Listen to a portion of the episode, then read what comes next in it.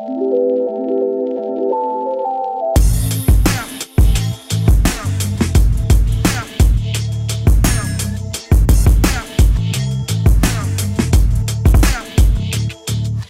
Hello, I'm Pia from Opinary, here to welcome you to the latest episode of OMR Media. And one more welcome to our German listeners. Hallo zu einer neuen Folge OMR Media. This is where we get insights on how publishers and audiences are changing through in depth conversations with some of the smartest people in media. And this time we're talking uh, with Lee Glendinning, an executive editor at The Guardian, and her focus is getting more people to pay for Guardian journalism through memberships and donations of all sizes. This is going very well for The Guardian. Last year, they announced that the number of financial supporters topped 1 million people worldwide. And we're excited to talk to Lee because finding new ways to fund top quality journalism is why we started Opinary. We began in Berlin and have helped leading German publishers engage, understand, and convert their readers into loyal, paying subscribers. And recently opened in London and New York. Now we're helping publishers around the world to start conversations with their readers, grow their audiences and revenues in a way ways that help their journalism reach more people and make more money. So let's get into our conversations with Guardian's Lee Glendinning. Lee, uh, welcome on the podcast. Thank you for having me. Um, before we jump into many questions that I have, um, I have some first questions about you. You are Guardian's executive editor on memberships, and can you tell us how you came to that position and what exactly you're doing? Sure, yeah. Um, I've been in this role for about the last six months, um, but I've worked for The Guardian now for more than 10 years, actually, in lots of different parts of the world. Um, Australia, right? Yeah, yeah. I am from Australia, and ah. I was part of the team that helped um, uh, the part of the founding team that launched Guardian Australia. Um, and when did it, when did Guardian that Australia was 2013. Okay. Yeah. Um, and most recently, before this role, I was in the States um, as the editor of Guardian US.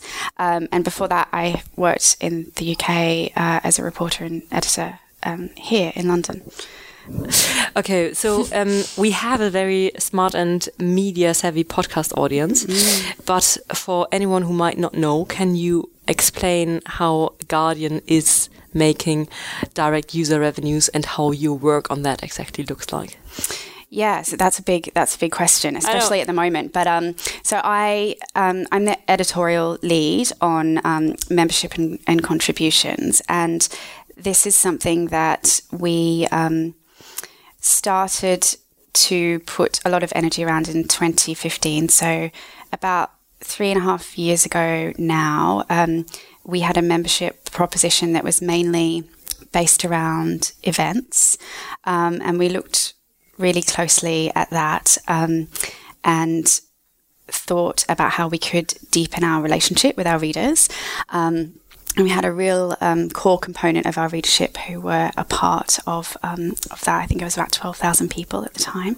Um, and we put a lot of energy into creating um, something that meant that we could really build a community of supporters. Um, and so through Guardian membership, we looked carefully at what our readers wanted in that relationship and um, really examined um, how we could deepen uh, the way we were talking to them and the way we were communicating with them every week. And I think one of the first key learnings we had was that um, our readers weren't really interested in tangible um, benefits. Um, and so what mattered most to them was hearing about the journalism.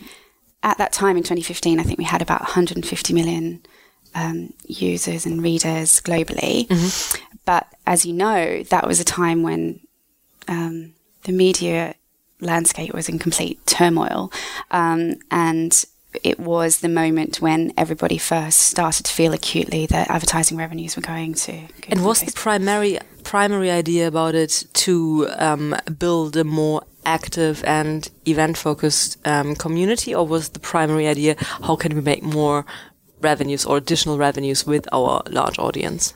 Uh, different again. It was all about deepening our relationship with our readers. And so um, the idea of, of purely an events driven scheme turned much more into something that became about the purpose of the organization and mm-hmm. the role we could play um, in the world today, but also at the same time, obviously, against a backdrop of um, acute financial pressure mm-hmm. um, that that media organisations were facing around the world. And so, as everybody was looking for new business models or putting up paywalls or trying to figure out what the way forward was for them, we felt um, really strongly and keenly that we would need to look to our readers um, and we would need to figure out how our relationship with them could help us find the answer.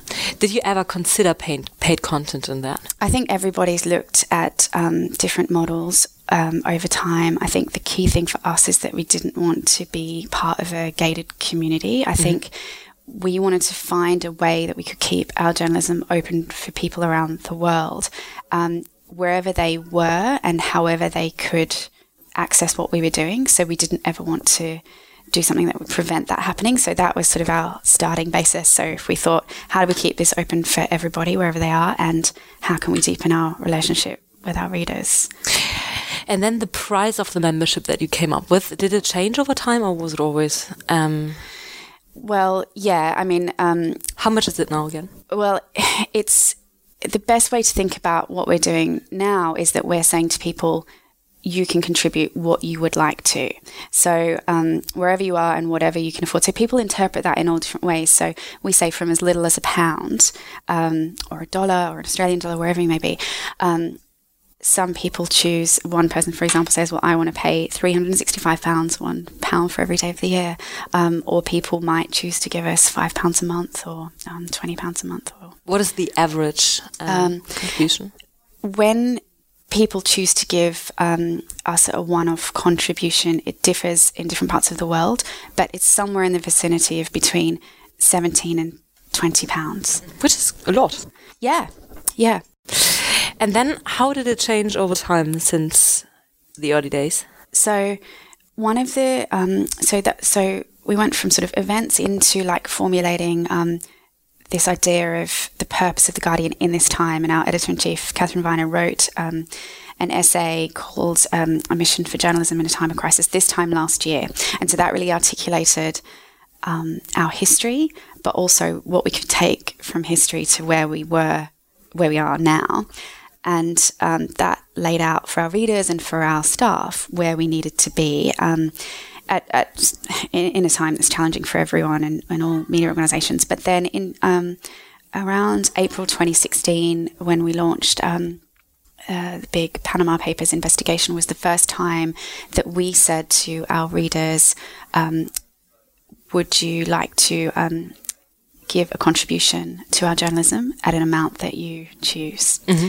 And with membership and with contributions, we didn't know whether this was going to work we were um, trying something out. We were asking readers for their support, um, and we were testing as we went along, but we weren't sure what was going to happen. And there was a lot of um, skepticism uh, about this model from um, friends and competitors across the landscape. So mm-hmm. it, it, was um, we didn't we didn't have an answer. We looked to our readers to kind of.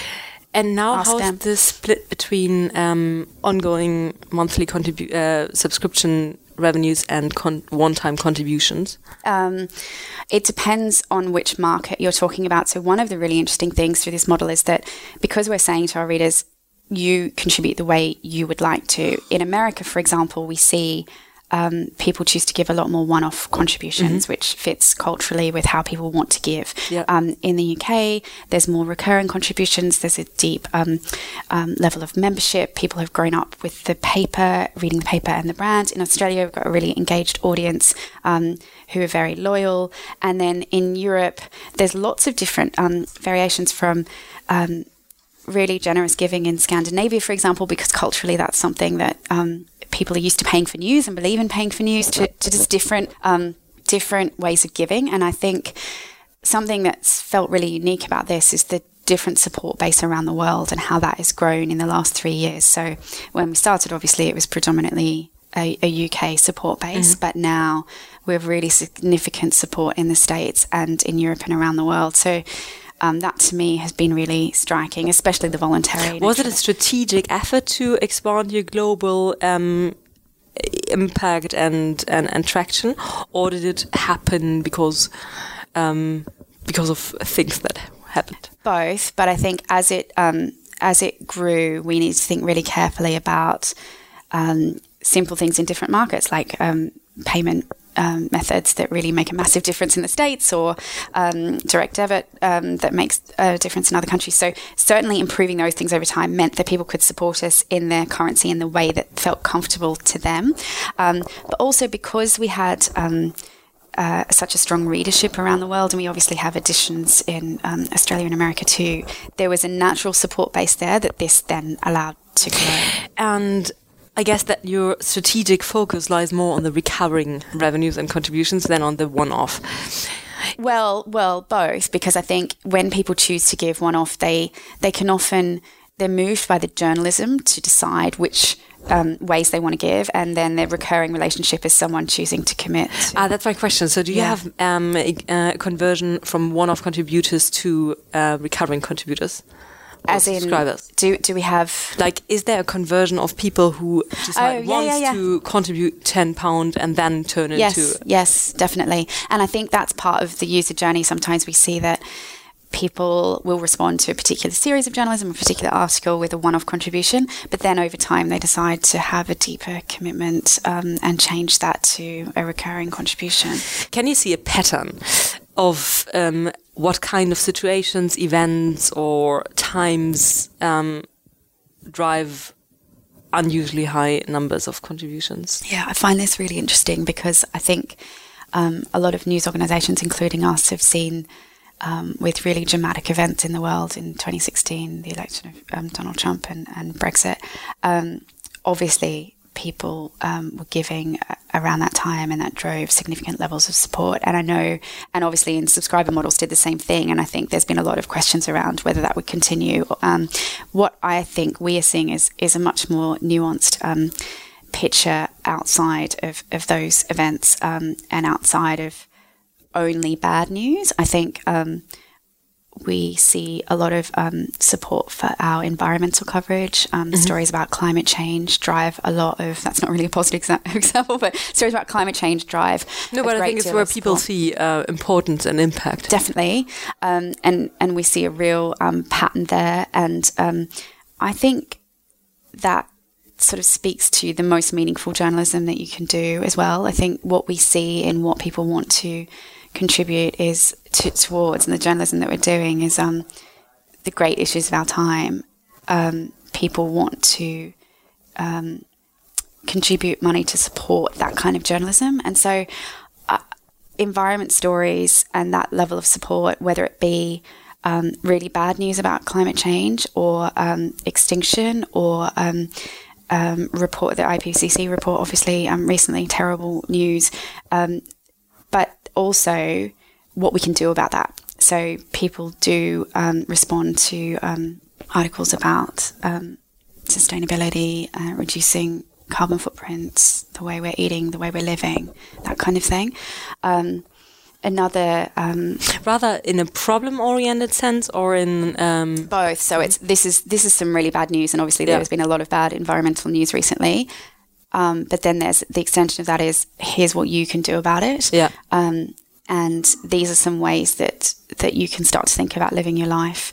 Um, I think as we all sort of take in this news and look for answers, that kind of journalism um, has a really important place. Um, so the other thing that we have seen is in our opinion pieces or our commentary, um, when people are looking again for meaning or sort of trying to understand what's going on in the world at the moment, I think those pieces um, can help, um, and people respond to to those on an emotional level. Mm-hmm. Um, so yeah, it's and it's not all serious stuff either. I mean, it's sometimes that there's a lot of nuance in in what people are responding to. So, but but the thing that I would say is common throughout this pattern is just pe- mean, meaningful.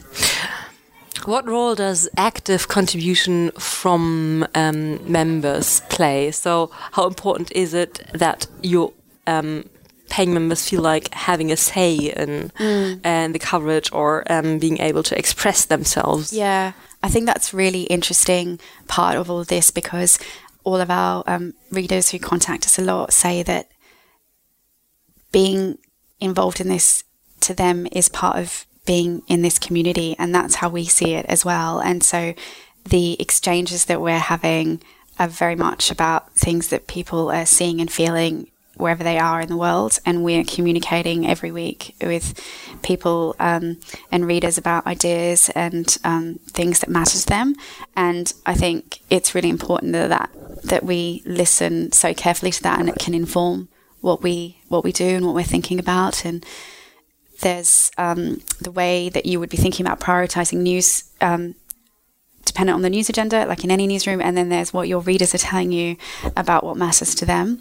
Um, and I find it fascinating. I think there's so much we can learn. We can see with with um, our company Opinary that people who express their opinion opinion have a much higher uh, conversion rate into mm. uh, into subscriptions, into newsletters, and are much more um, willing to respond to call to actions and are. Um, because of because they feel like an active uh, active yeah. member that their voice matters. Yeah, and I think listening and belonging is a huge part yeah. of this. Um, this is not a transactional relationship. It's it's about an exchange of ideas, and it's about believing in this kind of journalism. Yeah. So, how does your typical funnel look like from a user who clicks an article on Facebook um, till being a recurring paying member? Mm. Um, well, there's so many different avenues I think that um, that our readers and supporters can go down depending on how they want to um, participate in the journalism, but also how they're consuming what what we're doing. So it, it, it, really depends whether you are for going through reading on the app or whether you are um, a print subscriber or whether you are coming to the site every day. Um, if you then choose to um, make voluntary contributions, um, then you will deepen your relationship with us and receive more communication f- from us each week, and then you can choose other avenues of that. But then, when you start with a flyby user, mm. um, how do you make these users uh, download your app or um, come back um, tomorrow and the day after tomorrow? So, how is your conversion? What are your conversion drivers um, along this loyalty journey? Um, well, I would say the power of the journalism, but also there's so many different ways that people can engage in what we're doing. So whether that is participating in an article or whether it is listening to a podcast or whether it is reading the newsletter or signing up to more like many of the different newsletters we're doing or writing into us any level of that is deepening their engagement mm-hmm. with us. Um, and because we're open for everybody, there's no insistence on payment to come to the site every day. So wherever you are in the world, you can be reading so many different parts of our journalism or listening or watching, and you can decide if there's a time when you want to pay some money towards that. Um, so some people say, I believe it's really important to pay for this because I want this website to remain open for everyone and I can afford it where other people can't. And so I, that's why I want to pay. And we know from um, people who support us that that is one of the key drivers in the reason why. Um, that is something that's a really important motivation um, to keep the site open for everybody. So you're striving towards 1 million paying members, right? We've got that. You've got that? Yeah. Ah, since when? Last week. Wow. Mm. That's that's exclusive news. well, we've just run um, we've just run a campaign on site over the last week ah, okay. to tell our supporters wow. about this. Congratulations. Yeah. That's yeah. big. Yeah. Yeah, it's a it's um I think it's an important milestone. It certainly felt like something for us that we really wanted to tell our supporters about because at the beginning of all of this, like I keep saying in 2015, a lot of our um, messaging and the way we were communicating with people was about advertising revenues are falling fast. This is really urgent. We need your help. Um, and people responded to that. And now it's really important for us to say, this is how we're tracking, like, this is how we're doing. Um, it's going well. There's still a lot of work to do. There's still a long way to go. Um, but you have responded, and now we need to talk about how we make this sustainable for the long term. Mm-hmm. Um, so, what's is, your churn rate? Uh, off the top of my head, I couldn't tell you a number, but it's um, it's low mm-hmm. because I think um, because membership is something that has resonated deeply with our core readership, the people who have been there from the beginning. That has grown, so we don't see a lot of a lot of churn. Um, I think in areas where I guess when you're thinking about churn with one-off contributions, obviously that's a completely it's no, it doesn't fit. But um, people will choose when to give and, and how they want to maintain that. So that's different again. But um, yeah, the, the the the idea of how you move from help us in an urgent situation when the entire industry is in turmoil and we're almost going through a, a, a revolution to to we've made progress and it's been really important. It's we couldn't have done it without you, but now we need to make this sustainable in the long term. So can you um, stay with us to do that, and can more of you come and be involved? In this um, in this call to action to support and to make this sustainable, um, there are voices or people who experience this or who label who have labeled this as begging. Mm. And initially, mm -hmm. yeah. And how do you feel about that? I think that's part of the skepticism that we saw in the beginning. I think yeah. I think you know it was definitely a risk, and we didn't know. Like I say, we didn't know how um, exactly how it would work, um, and I think everyone was looking for answers, and they still are. Everyone's looking for a sustainable business model in journalism. Um, and asking and grappling with these questions. And so, yeah, that those those uh, remarks were yeah. certainly.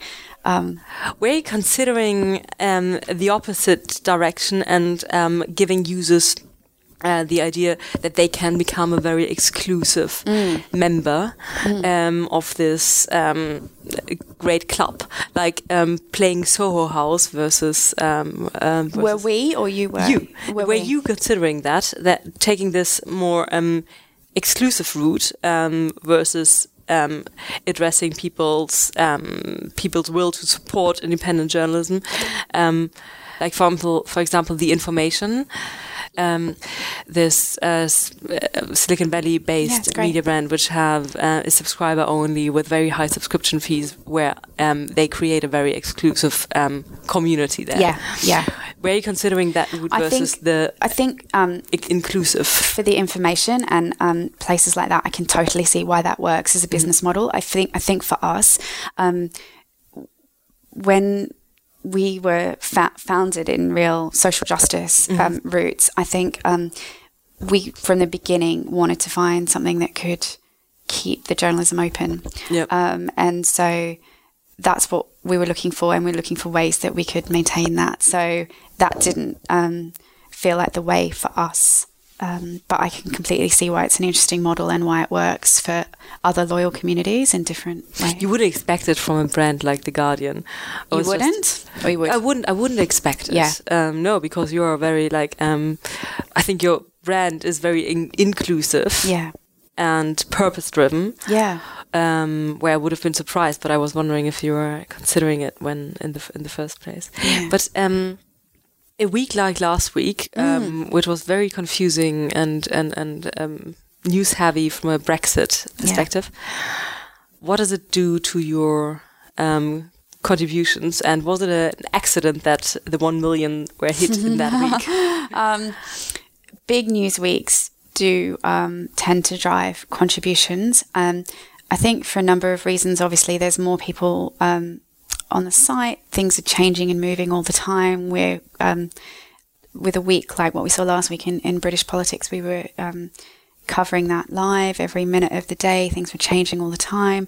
Um, and so you have more people um, than a usual day already accessing what you're doing and also using that to guide what's going on. I think people are looking for clarity and for answers and for trying to figure out what are the possibilities on the table here, what could possibly happen. So, um, yeah, th- those things tend to, and, and also I think, you know, you didn't know by the end of the week if we could possibly have a new prime minister, if there'd be a leadership challenge, what on earth could, where we could we have ended up. So I think at any time in news like that, it, it can be um, a big driver of contributions. But it just happened that last week was also the week that we were able to okay. update our readers on yeah. on um, because we obviously didn't know at the beginning of the week um, what was going to be happening in Westminster. So um, uh, but that I think was a really um, a different thing again because it was us being able to update our supporters on what was what was happening with us and and whether the business model was working. And it's amazing how important that was to let people know because a lot of people were saying to us when we were talking to them.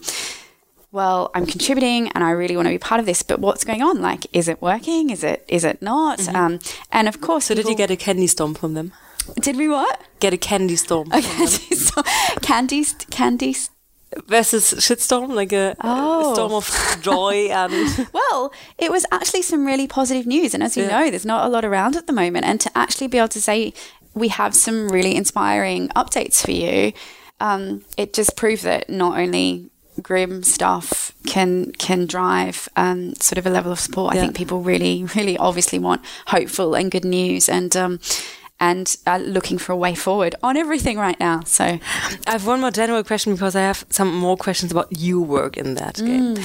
But um, on a general side, um, I think what everyone knows um, is. Uh, at the bottom of the article, the section where you um, address users. Mm. I think it's at the bottom of every article, right?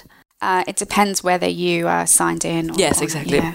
But um, how is um, that standard element performing? It's really, really important uh-huh. um, because it's the space where we can tell the story of what we're doing, um, and it's also it's a really important space because it's um, it feels like an extension of the journalism, and I think um, when you've read something that's had an impact on you, whether it's made you think seriously about something or whether it's made you smile, all parts of the spectrum, you can be contemplating that and you are reading um, a short thing with us explaining why we need this support. And sometimes I think we haven't always got it right. I think um, when you set out to make a case for why you would want your readers to support you.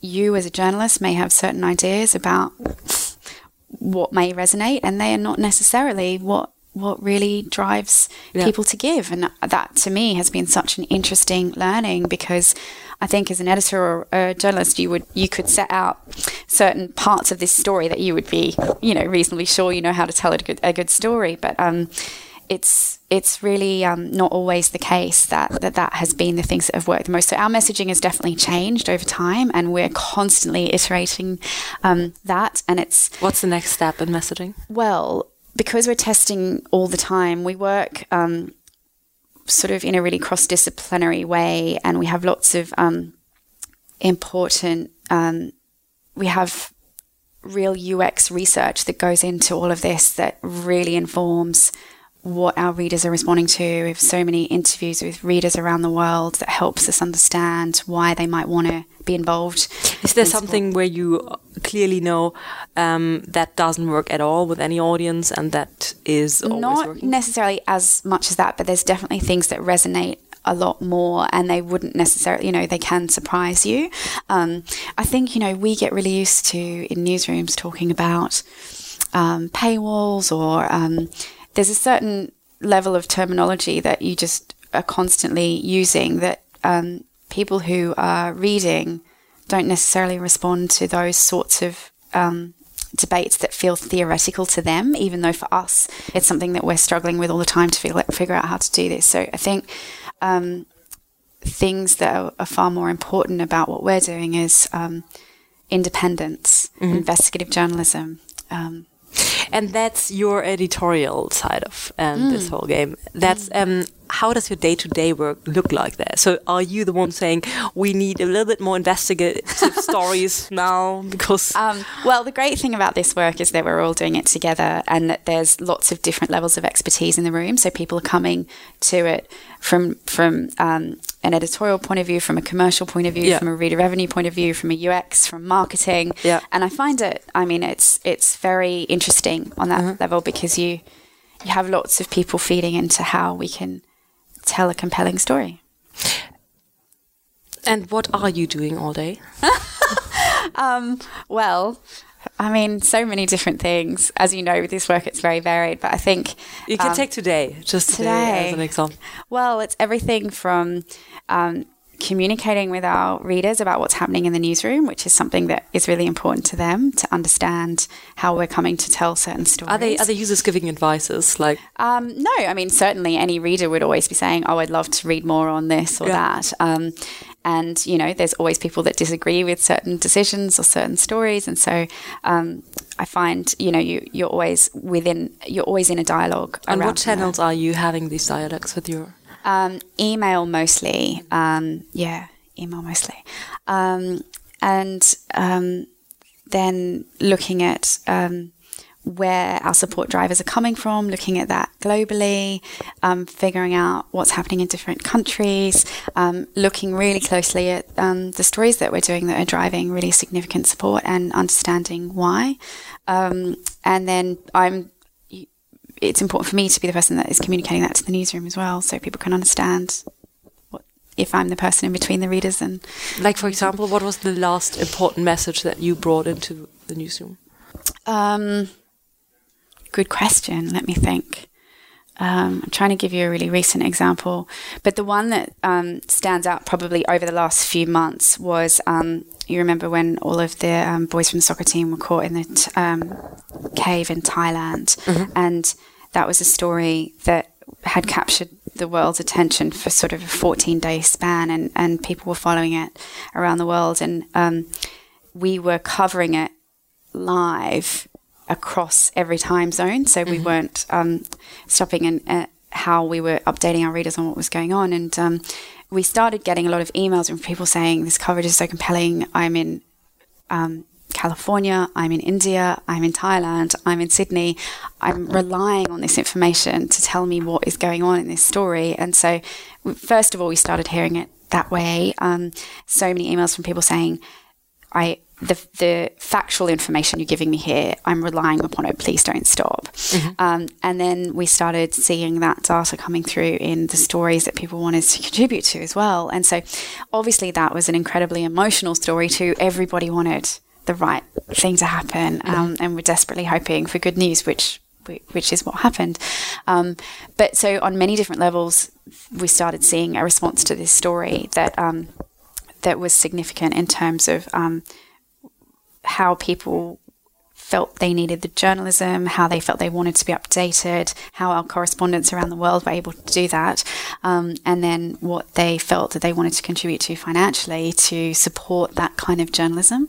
Um, so that's an example from you know over the last couple of months of something that really stood out to me that was not Brexit, was not Trump, was not politics, but a human story that people were gripped by.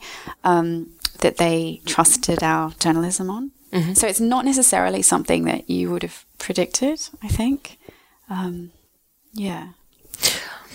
What um, publisher or non publisher um, examples in the membership world are you looking up to or um, seeing as very good examples where memberships model, models work very well? That's a good question. Because I think the interesting thing about this landscape, as you would know, is that everyone's at these really different stages of what they're doing. Obviously, um, De Correspondent was um, involved in this from a long years ago, a few years ago now. And I think the way that they have created that and the journalism that they have done um, because of it has been really inspiring to break the mold and think about um, how your readers can inform what you're doing. And maybe, but uh, publisher unrelated, outside of publishing, um, you are, um, I mean, Netflix is a membership. Yeah, yeah, yeah. Spotify. Well, exactly. And I think, you know, when you think about what we um, as consumers decide to give money to every month, it's completely different to what it would have been five or 10 years ago. Yeah. Um, and we feel very strongly towards those things and very loyal towards them. And those Spotify, Netflix, etc., um, are things that are very much in our daily lives now. And so there are definite learnings from um, from how you go from being a traditional newsroom um, to a place where readers and supporters would consider your um, existence so vital in the way that they want you in their lives every day and every week. And I think Netflix and Spotify and um, other organizations like that, Amazon, have um, created that in the last. Is there some other takeaways in that that um, you copy or adapt? Um, I can't think of an example of where we have with those. I think it's more. I think I'm more interested in the theoretical side of of their business model and mm-hmm. how, yeah, how how we've gone from not not relying on it to being incredibly reliant on it. Um, there there are um, I think things around payment flows and frictionless payments and um, how you, you, can make it so easy for people on their phone to be supporting you mm-hmm. that, that are really interesting learnings in that sphere. And mm-hmm. I think and different expectations from users. Yeah. They just don't tolerate this yeah. yeah. user journeys. Yeah, and I think sort of a level of sophistication there. Yeah. There's some really interesting work uh, of how you make things frictionless and quick and easy for people in that area. Um, but but it is you know it's one thing to start um, from you know creating something like that from the ground up. It's another to be working in a um, 200 year old almost news organization and how you can transform part of that to um, to have a reader revenue model that is such a predominant part of your revenue. Mm-hmm. Um, yeah. So to turn these one million into ten million now, yeah. Um, what are the big uh, next steps that are planned? Well, from um, product, technological, or editorial, or marketing side. Um, I, at the moment, we are um, working um, to break even in April 2019, and that is our immediate goal. Um, and April 2019. Yeah, soon. Five months. I know. Wow. I know. Uh huh. So, how close are you? Well it's not an easy it's not an easy thing to do. It's really challenging, and especially I think I don't think anyone could could say the landscape we're working in right now is is easy for in, in terms of business model, um, and so. Um, we just turned cash flow positive. Did you? Yeah. Did you? Yeah. Congratulations. Thank you. Um, so so yeah, we're we're we're working to to the um, April 2019 break even, and then what we're looking to do is is is create a sustainable um, situation where we can do brilliant, uh, continue to do brilliant journalism through the support of our readers. Um, and there's various steps along the way to get there, but obviously the, the million was a, a really key moment in that. So congratulations to that, and we are very excited to follow the next steps. Thank you. Thank you, Lee. Thanks for um, coming in. It's great to talk to you. Thanks for for uh, sharing all these interesting insights. Danke fürs Zuhören. Thanks for listening. If you want to turn more of your readers into paid subscribers, or if you just want your readers to be more loyal, Opinary can help. Get in touch with us through our site, which is opinary.com. That's O P I N A R Y.com. That's all for the OMR Media podcast for now. Please subscribe and listen to our other recent conversations and share and review our podcast if you like it. I'm Pia Talk to you next time.